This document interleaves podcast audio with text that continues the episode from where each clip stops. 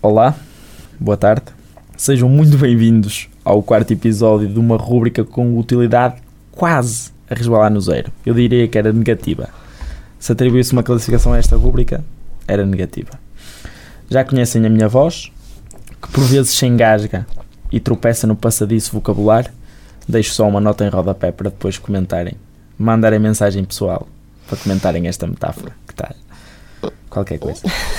Portanto, seguindo as pisadas da minha ilustre companheira de painel Beatriz, escuso de me apresentar. Hoje estou assim, mal disposto. Olá, Romão. Boa tarde, público. Desculpem o atraso, desculpa o atraso, caro amigo.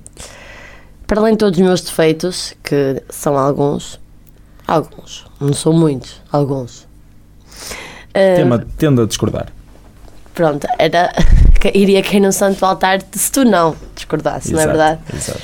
Um, ficou agora descortinado aqui, que eu não sou nada pontual, mas eu acho que isso as pessoas que me conhecem já sabiam. Mas existe uma explicação, pelo menos para hoje, existe uma explicação. Eu vim agora de uma festa, de uma party.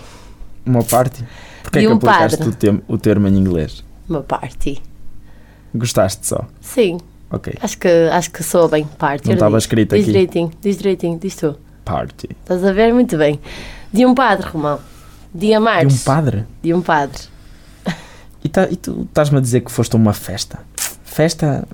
Como assim festa? Não, não estamos em tempos de, de pandemias e de reduzir contactos e manter distâncias que não sejam necessárias, não é? Estou eu a sonhar? Não estás a sonhar, Romão, e eu própria admito que me desleixei, mas deixa-me tentar explicar o que é que aconteceu. Força. Padre de Amares, acusado de fazer festa na casa paroquial.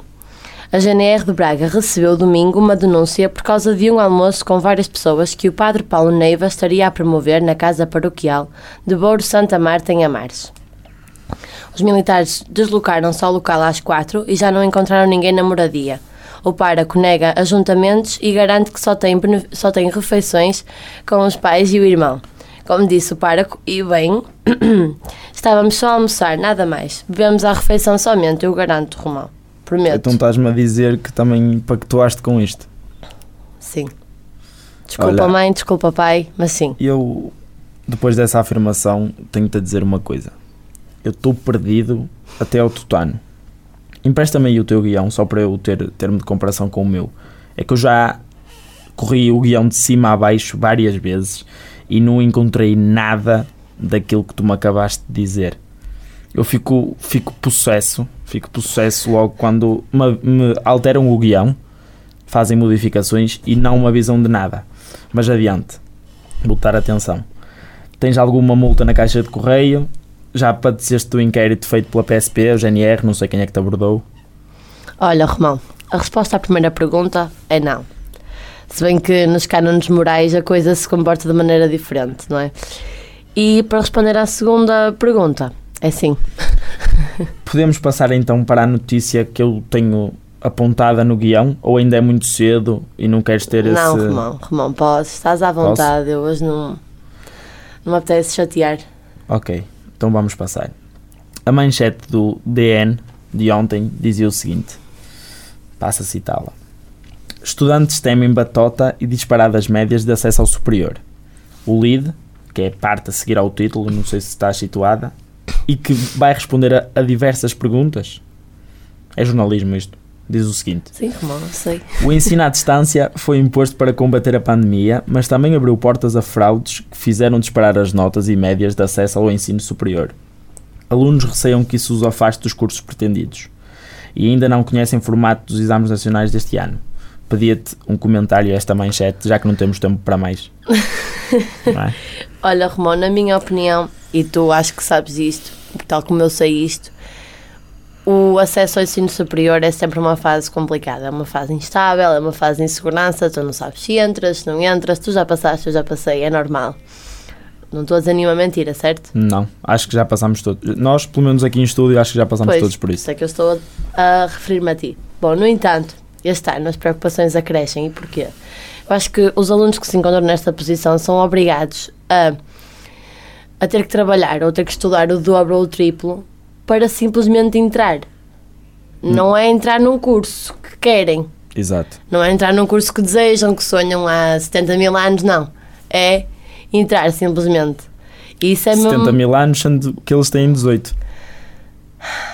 Avança. Avança só.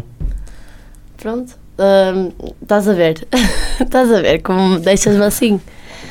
Não, mas estava-te a dizer, e acho que, pronto, tirando as tuas brincadeiras, é normal que, que, diga, que, se diga isto, que eu acho que os, os miúdos, entre aspas, porque não são miúdos, Exato. hum, têm muito mais dificuldades agora em conseguir entrar num curso que desejam do que, do que nós tínhamos na altura. Nós também tínhamos, mas era diferente. Era diferente, agora era diferente. e depois também há o problema de, de andarem sempre desmotivados, mas pronto, isso é outra, outra conversa, não é? Olha, eu vou-te dizer que tendia a concordar se não estivéssemos em Portugal. Como estamos, vou discordar. Porquê?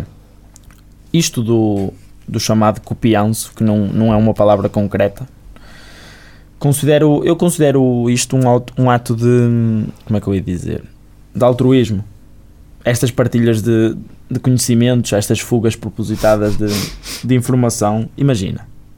É o sonho de qualquer docente ter uma turma com 25, 30, 33 alunos que respondem a mesma coisa, à mesma pergunta, com palavras e designações sinónimas.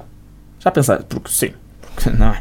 Se é para copiar, É, é para copiar com classe. é para copiar com estilo, com classe e com prudência, não é? Não vamos, ó, deixa-me ver aí a resposta a 4. E pegas e a resposta é igual. Tu sabes muito disto. Eu sei muito, Sabes muito disto. sei, sei muito disto. Mas tu não concordas com isto? Não, concordo e visto por esse prisma, sou obrigada a dar-te alguma razão, não é? Afinal, isto dos canudos e das bengalas, das bengaladas na cartola é tudo uma treta. O trabalho doméstico, como, como bem se sabe, está à espera deles. É uma questão de tempo.